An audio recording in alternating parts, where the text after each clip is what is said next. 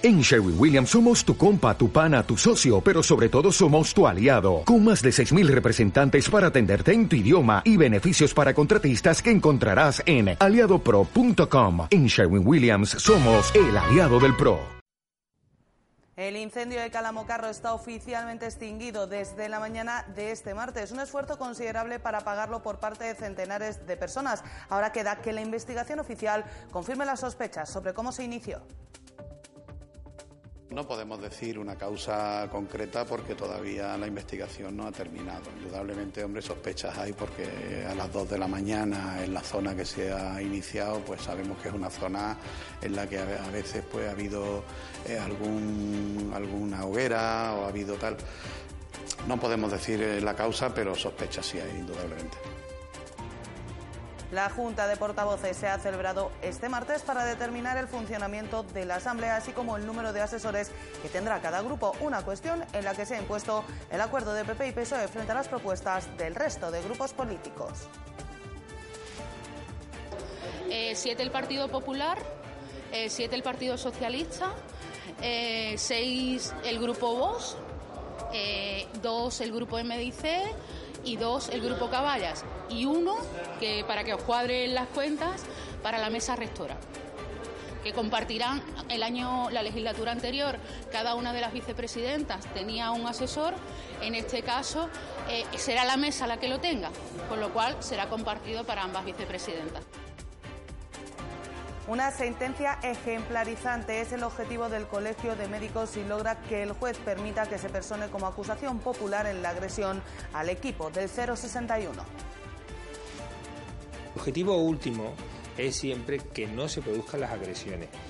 Una condena, eh, si es ejemplarizante, da a entender a la sociedad que agredir a un médico o a un enfermero no sale gratis. Muy buenas noches, bienvenidos a los servicios informativos de Ceuta Televisión. Estos que les relatamos son tan solo algunos de los asuntos que nos deja esta jornada de martes. El resto, como siempre, se los contamos a continuación. Comenzamos.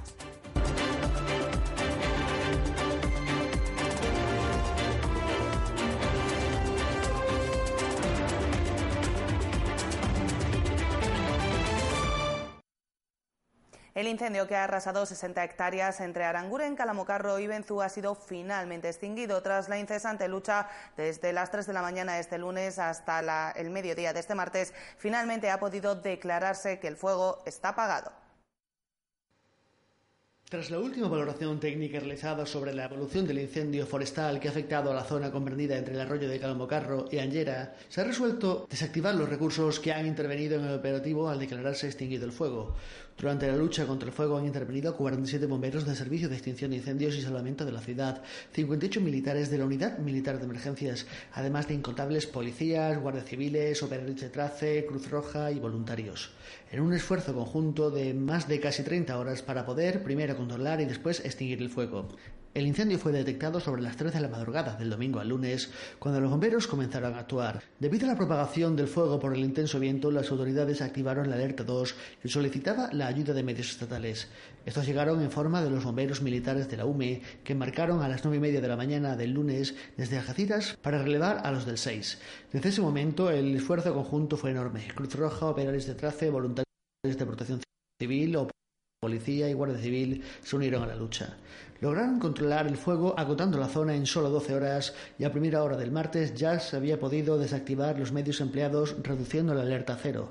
Durante la lucha contra el fuego han intervenido también un hidroavión y varios helicópteros, aunque las fuertes turbulencias provocadas por el viento impidieron actuar al hidroavión que tuvo que regresar a su base en Valencia. La mañana del martes, con el fuego extinguido, 12 bomberos han patrullado la zona y limpiado y desbrozado el terreno, además de refrescarlo para poder finalmente determinar a la una del mediodía de este martes que se ha concluido con el triste episodio del fuego de Calamocarro, al menos en cuanto a lo que se refiere a la extinción, quedando pendientes las preguntas sobre cómo se inició. La investigación sobre las causas del incendio que ha arrasado 60 hectáreas del monte sigue abierta, por lo que no se pueden confirmar de momento cuáles son, pero testimonios de hogueras de madrugada en la zona hacen sospechar que la mano del hombre esté directamente detrás de este fuego. El panorama que el viceconsejero de Gobernación, José Luis Fernández, ha podido presenciar durante la mañana de este martes es descorazonador. Zonas arrasadas por un fuego que ya está casi extinguido, aunque la declaración definitiva está prevista para la tarde. Tiene todavía un trabajo arduo. Fundamentalmente ha habido dos zonas durante la noche que, se han reactivado pequeños conatos, ¿eh? uno en la zona de la Cabililla, que fue el que nos preocupaba un poquito más, pero inmediatamente se atajó, y otro en la zona de Calamocarro, que también se ha, quitado. El servicio permanente, el retén permanente, se retiró aproximadamente a las tres y media de la madrugada y a lo largo de esta mañana pues están con ese tipo de trabajo, de refresco fundamentalmente. Yo creo que con un poco de suerte y si el viento lo permite, a lo largo de la tarde podremos declarar que estará extinguido completamente.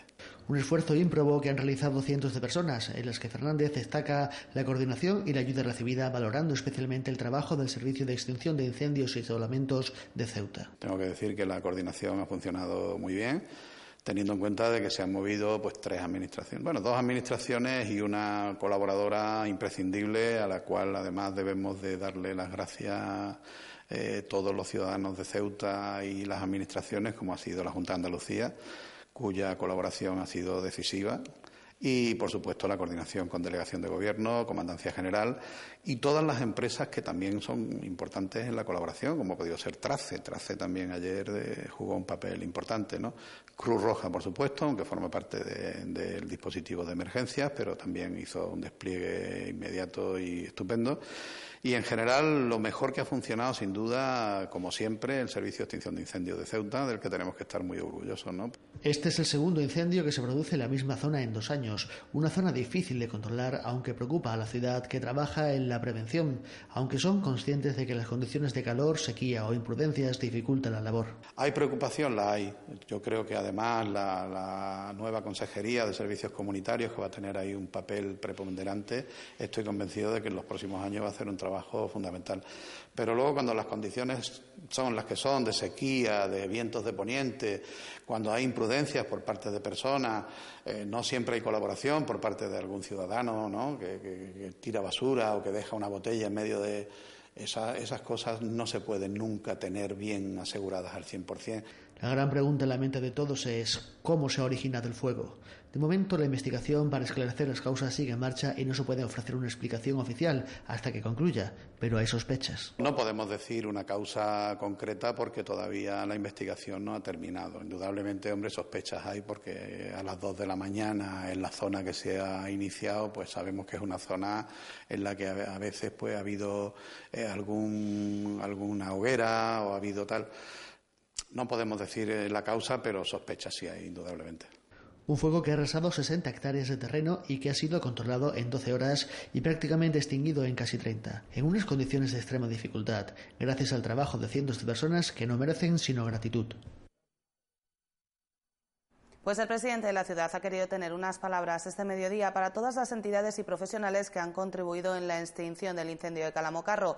Vivas ha destacado la importancia de la colaboración entre administraciones para hacer frente a una tragedia ecológica como la vivida en la ciudad. En nombre de todos los ceutíes, mi más sincero agradecimiento a todos. No me quiero dejar a nadie fuera. Eh, los bomberos tuvieron un comportamiento extraordinario, lo mismo que la UME, lo mismo que la Cruz Roja, lo mismo que el Parque Móvil, lo mismo que la Policía Local, que la Guardia Civil, que la Policía Nacional. Es una acción coordinada verdaderamente admirable entre todas las administraciones ante un hecho que requería de esa coordinación al margen de cualquier otro tipo de condicionamiento. El Ministerio de Medio Ambiente y el interés de la Junta de Andalucía, que cuando se enteró de la existencia del incendio puso a disposición de la ciudad de Ceuta todos sus medios disponibles. Yo recibí personalmente la llamada del director general de Protección Civil y ayer por la tarde la llamada del presidente de la Junta de Andalucía. Eh, me parece que son gestos que ponen de manifiesto que ante las tragedias en este caso de índole ecológica, pero que también podía haber sido una, una tragedia humana por afectar a la integridad de las personas, salimos adelante gracias a la profesionalidad, a la dedicación y al apoyo coordinado de todas las administraciones.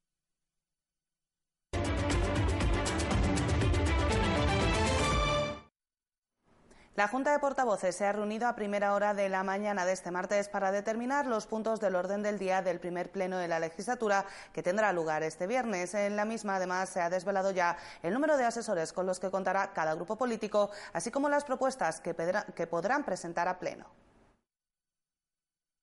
La vicepresidenta primera de la Asamblea, Cristina Pérez, ha sido la encargada de explicar este martes los acuerdos alcanzados en la Junta de Portavoces, una cita que ha servido para determinar la organización de los plenos que seguirán celebrándose en los últimos siete días del mes en dos sesiones, una de presentación de propuestas y otra de presentación de interpelaciones. En ambos casos, los grupos han llegado a un pacto de caballeros y señoras por el que los mayoritarios presentarán cuatro propuestas por sesión, mientras que los minoritarios presentarán dos en un intento por mejorar la situación respecto a la pasada legislatura, cuando por una cuestión de tiempo eran muchas las propuestas que se quedaban sin debatir. La experiencia de la legislatura anterior hacía ver que, no era posible tratar todas las propuestas que se presentaban en un mismo pleno. Eh, se ha solicitado por parte de la mesa de la Asamblea que eh, los grupos mayoritarios se autolimiten en, la presentación de propuestas y ha habido una especie de acuerdo entre caballeros y señoras, como aquel que dice, por el que eh, los grupos mayoritarios presentarán un máximo de cuatro propuestas por pleno de la Asamblea. Respecto al número de asesores con que contará cada grupo, uno de los grandes culebrones que nos ha deparado este inicio de verano, finalmente el reparto será el que explicaba la vicepresidenta primera de la Asamblea. Eh, siete el Partido Popular, eh, siete el Partido Socialista, eh, seis el Grupo Vox, dos el Grupo MDIC y dos el Grupo Caballas. Y uno que para que os cuadren las cuentas para la mesa rectora que compartirán el año, la legislatura anterior, cada una de las vicepresidentas tenía un asesor, en este caso será la mesa la que lo tenga con lo cual será compartido para ambas vicepresidentas. Otro de los puntos que se ha cerrado en esta cita ha sido el que establece el voto ponderado en los consejos de administración de las diferentes empresas municipales. Un solo diputado de cada grupo representará el número total de votos del mismo. Además, se ha determinado que en el caso de Acensa, tal y como ocurre en el resto de sociedades, el gerente se ha nombrado por el Consejo de Administración. ¿Qué se va a hacer eh, si así lo aprueba el Pleno? En principio parece que sí, porque ese ha sido el acuerdo al que se ha llegado en Junta de Portavoces, eh, de la modificación estatutaria de las sociedades municipales para introducir la figura del voto ponderado en la que eh, sea un representante de cada grupo político el que vaya a los consejos de administración con los votos de, eh, toda la, los de toda la representación que tiene la Asamblea. Se va a modificar lo que se refiere al estatuto ah, de, la, de la sociedad municipal Ascensa, en la que hasta ahora el el gerente era nombrado por la Junta General y esa competencia se le va a pasar, al igual que ocurre en el resto de sociedades, al Consejo de Administración. Todas estas cuestiones que se han abordado en la Junta de Portavoces tendrán que ser ratificadas en el Pleno que tendrá lugar este mismo viernes 12 de julio, sin que exista problema para su aprobación al contar con el respaldo de al menos los dos grupos mayoritarios PP y PSOE. La propuesta presentada por Vox a la Junta de Portavoces, mediante la que pretendía reducir el número de asesores para reducir el gasto público, no ha sido atendida. Así lo han explicado desde la formación que dirige Juan Sergio Redondo, cuya propuesta pasaba por que el número de asesores quedara en 11, repartiéndose tres cada grupo mayoritario y uno cada uno de los grupos minoritarios. Ninguno de los grupos presentes en la Junta de Portavoces ha respaldado esta propuesta de Vox, por lo que finalmente ha salido adelante la acordada por el PP y por el PSOE.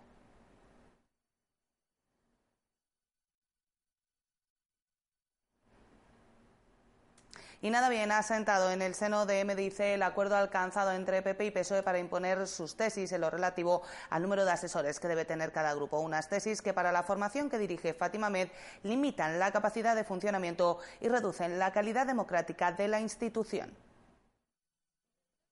MDIC ha mostrado su malestar este martes después de que en la Junta de Portavoces PP y PSOE hayan impuesto sus condiciones al resto de grupos políticos. Una imposición han explicado que limita la capacidad de funcionamiento y reduce la calidad democrática de la institución, impidiendo a los grupos cumplir con sus obligaciones.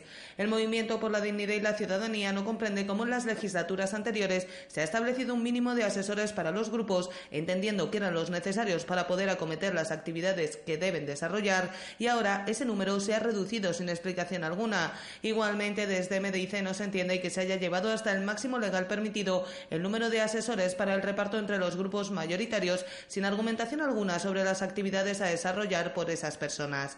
Tanto la actividad administrativa que se realiza como la atención al público han explicado desde esta formación requieren de un número de personas que encarrilen su desarrollo y la falta de ese personal supone limitar la capacidad de hacer oposición y por lo tanto reduce el nivel de participación de los grupos minoritarios. Para los el incremento desorbitado de personal eventual solo responde al pacto PP-PSOE en el que desean colocar al mayor número de personas para agradecer los favores recibidos. Por todo ello, desde Medice consideran que esta Junta ha supuesto la confirmación del pacto entre el PP de Vivas, cada vez más débil, y un PSOE de Manuel Hernández solo interesado en los sillones para poder repartir, para pagar tanto favor recibido y mantener al PP en el gobierno. Quien también se ha referido a esta junta de portavoces ha sido el diputado de Caballas, Mohamed Ali, que ha mostrado su malestar porque se haya roto una regla no escrita existente de forma histórica, la de que los grupos contaran con tres asesores, tal y como sucedía la pasada legislatura con Ciudadanos y con anterioridad con otros grupos como el PSOE. El portavoz de los localistas no comprende los motivos que han llevado a reducir el número de asesores de los grupos minoritarios, mientras que se aumenta de forma desmedida el de los grupos mayoritarios, y recuerda que el papel debe ser el de trabajar por el grupo político, no el de colocar a gente del partido. Una cosa es tener personas que hagan funcionar un grupo parlamentario y otra cosa es colocar a gente del partido. Me parece que estos son dos cosas totalmente distintas, ¿no? Mohamed Ali ha ido más allá y no ha dudado a la hora de señalar que ni siquiera hay espacio en las oficinas de los grupos para un número tan elevado de asesores. No sabemos realmente, van a trabajar en el grupo, si es que no caben físicamente. Siete personas, seis personas no caben en un grupo parlamentario. es una oficina de escasos eh, seis, ocho metros cuadrados. Precisamente respecto al espacio, Mohamed Ali ha confirmado lo ya sabido, que su grupo se trasladará a la oficina que durante la pasada legislatura ocupaba Ciudadanos un traslado que vale para el espacio, ha insistido, pero que sin embargo no se aplica en el número de asesores. Hace un mes el Grupo Ciudadano tenía tres personas en el grupo parlamentario. Hoy de repente pues han reducido los recursos humanos de los grupos parlamentarios, pero sin una explicación convincente. Y yo he puesto ejemplos que han sido conocidos tanto por, por el PP como por el PSOE, que son los partidos mayoritarios en esta Asamblea. El PSOE hace algunas legislaturas tenía un grupo parlamentario con dos concejales, con dos diputados y tenía tres, y tenía tres asesores. Ciudadanos hace un mes, pero lo podemos ver de otra perspectiva. Caballas o el mismo PSOE, la legislatura anterior tenía cuatro diputados y no tenía cuatro asesores. O sea, había un mínimo por el que todos considerábamos que funcionaba un grupo y eran tres personas. Por todo ello, ha finalizado. Caballas defenderá su postura respecto al número de asesores en el Pleno del próximo viernes, tratando de averiguar los motivos que han llevado a esta decisión y explicando que supone una merma de la calidad democrática en el funcionamiento de la Asamblea. Y en este sentido nosotros vamos a defenderlo el viernes. Nosotros consideramos que se está mermando claramente, y lo he dicho ya en la Junta Portavoz y está en el acta, la calidad democrática y sobre todo se está mermando de forma premeditada la capacidad que puedan tener los grupos minoritarios. Yo el viernes voy a defender que si ha habido un criterio histórico, ¿eh? porque no estoy hablando de la legislatura anterior, estoy hablando de varias legislaturas, en donde había un mínimo que era lo necesario para que un, para que un grupo funcionara, si se cambia eso se tiene que fundamentar. Y cambiamos de asunto porque Fomento ha informado a los empresarios de Daoiz y del Gano Serrano de la marcha y los plazos de las obras que se están desarrollando en la zona. La previsión de la dirección facultativa es que los trabajos que tienen un presupuesto de 730.000 euros estén finalizados a mediados de septiembre. Este encuentro ha servido para explicar la actuación muy necesaria debido al mal estado de las redes de servicios básicos. La consejera de Fomento y Medio Ambiente, Kisi Chandiramani, acompañada de la dirección facultativa, ha mantenido este martes una reunión con comerciantes de las calles Daoiz y Delgado Serrano, a quienes ha expuesto el desarrollo y planificación de las obras para la remodelación de pavimentos y sustitución de las redes de servicios básicos, de las que se encarga Traxa y que tiene un presupuesto de 730.439 euros. En este primer contacto se ha aprovechado para informar a los empresarios de la marcha de los trabajos, así como de los plazos. La previsión es que la obra, cuyo comienzo se pospuso hasta la finalización del curso escolar para no interferir con los horarios de los centros educativos situados en las proximidades, puede estar concluido a mediados de septiembre. Además, la consejera ha ofrecido a los empresarios la posibilidad de sugerir cuantas iniciativas consideren para reducir el efecto que estas obras pudieran tener sobre los negocios de la zona.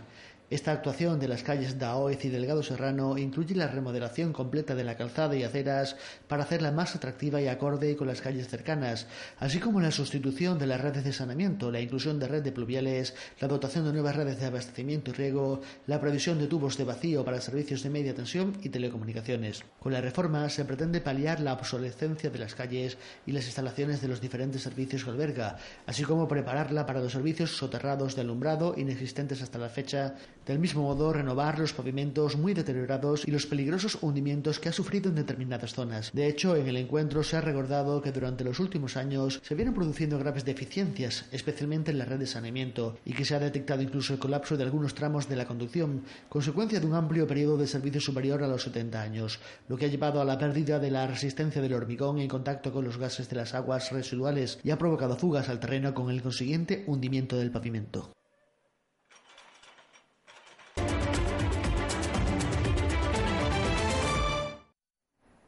Los representantes de la Asamblea de Ceuta han guardado un minuto de silencio a mediodía de este martes como señal de condena y repulsa tras el último crimen machista registrado en Salas de los Infantes, en la provincia de Burgos. Con este crimen se alcanzan las 27 mujeres asesinadas en lo que va de año por sus parejas o exparejas. Recuerden que el teléfono de atención a las víctimas es el 016, que atiende las 24 horas del día en 51 idiomas y no deja rastro en la factura, aunque debe ser borrado del registro de llamadas.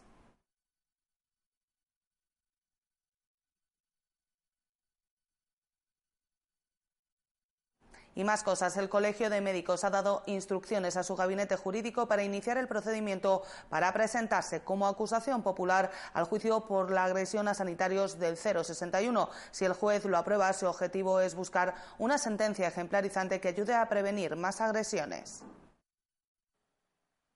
El Colegio de Médicos ha atendido la petición de amparo del médico agredido el jueves pasado mientras realizaba sus labores en el Servicio de Emergencias 061, por lo que han iniciado el proceso para presentarse en el juicio como acusación popular. Hay un médico que fue agredido en, eh, pues recientemente como miembro del 061, que además había sido agredido en circunstancias similares hace unos meses. Él ha pedido amparo al colegio y el colegio que es la Casa de los Médicos, de como no podía ser de otra forma, pues ha, accedido a ese amparo por la vía judicial, que es la acusación popular por parte del colegio.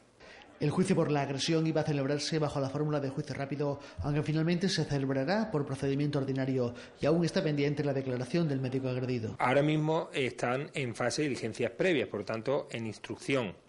Eh, lo que ha hecho el colegio es dar instrucciones a nuestros servicios jurídicos para solicitar la personación del propio colegio como acusación popular. En este momento estamos, en una fase muy inicial y el juicio, pues a medida que vayan desarrollándose los acontecimientos, pues iremos viendo cómo podemos actuar. El juicio rápido no es la vía que el colegio prefiere, optando por el proceso ordinario que permite presentar los alegatos de forma meditada y se puedan evaluar completamente las lesiones físicas y psíquicas causadas. En un juicio rápido normalmente eh, lleva una condena más o menos menor y además no se no da tiempo a preparar pues unos argumentos, la estabilización de unas posibles lesiones que pueden curar tanto físicas como psíquicas en el tiempo.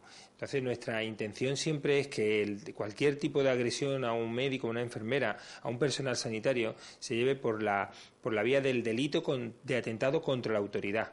Si finalmente el juez que dirige el proceso permite que el colegio médico se persone como acusación popular, su objetivo es lograr una condena que sirva como medida disuasoria. El objetivo último es siempre que no se produzcan las agresiones. Una condena, eh, si es ejemplarizante, da a entender a la sociedad que agredir a un médico o a un enfermero no sale gratis. El Colegio de Médicos quiere también que la condición de figura de autoridad que poseen los médicos en el ejercicio de sus funciones públicas sea extensible a la práctica privada.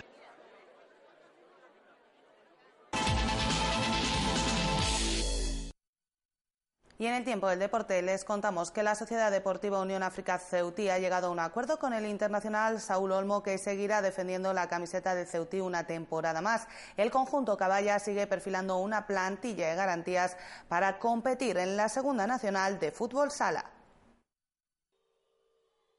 La Sociedad Deportiva Unión África Ceutí sigue trabajando en los despachos para crear una plantilla competitiva para esta próxima temporada en Segunda Nacional. El club unionista ha anunciado la renovación de Saúl Olmo por una nueva temporada.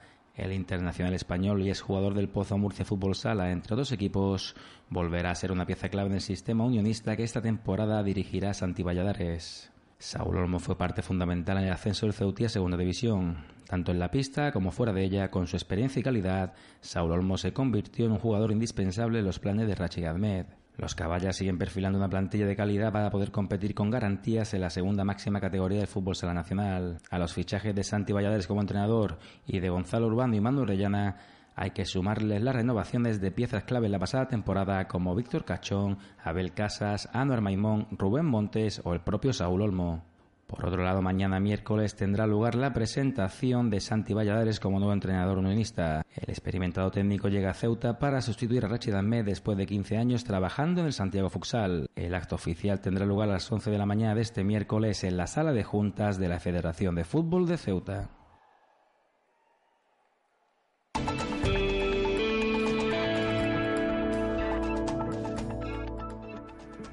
Y vamos ya con la información del tiempo para este miércoles. Cielos poco nubosos o prácticamente despejados. Las temperaturas sin muchos cambios. Mínima de 19 grados, máxima de 26. El viento comenzará soplando de poniente, soplará de poniente durante las primeras horas del día. Eso sí, se espera que vaya rolando a levante a lo largo de la tarde. Y el número premiado en el sorteo de la Cruz Roja de hoy ha sido el 484-484. A las 7 de la tarde de este martes se ha inaugurado la exposición Alegremente de PROI, una asociación que permite acercar el arte a personas con parálisis cerebral o grave discapacidad motriz. Con imágenes de la misma les decimos adiós, no sin antes recordarles que pueden seguir toda la actualidad de la ciudad en nuestros perfiles en las redes sociales Facebook y Twitter, en nuestros podcasts y, como no, aquí en www.ceutatube.com. Hasta mañana. Adiós.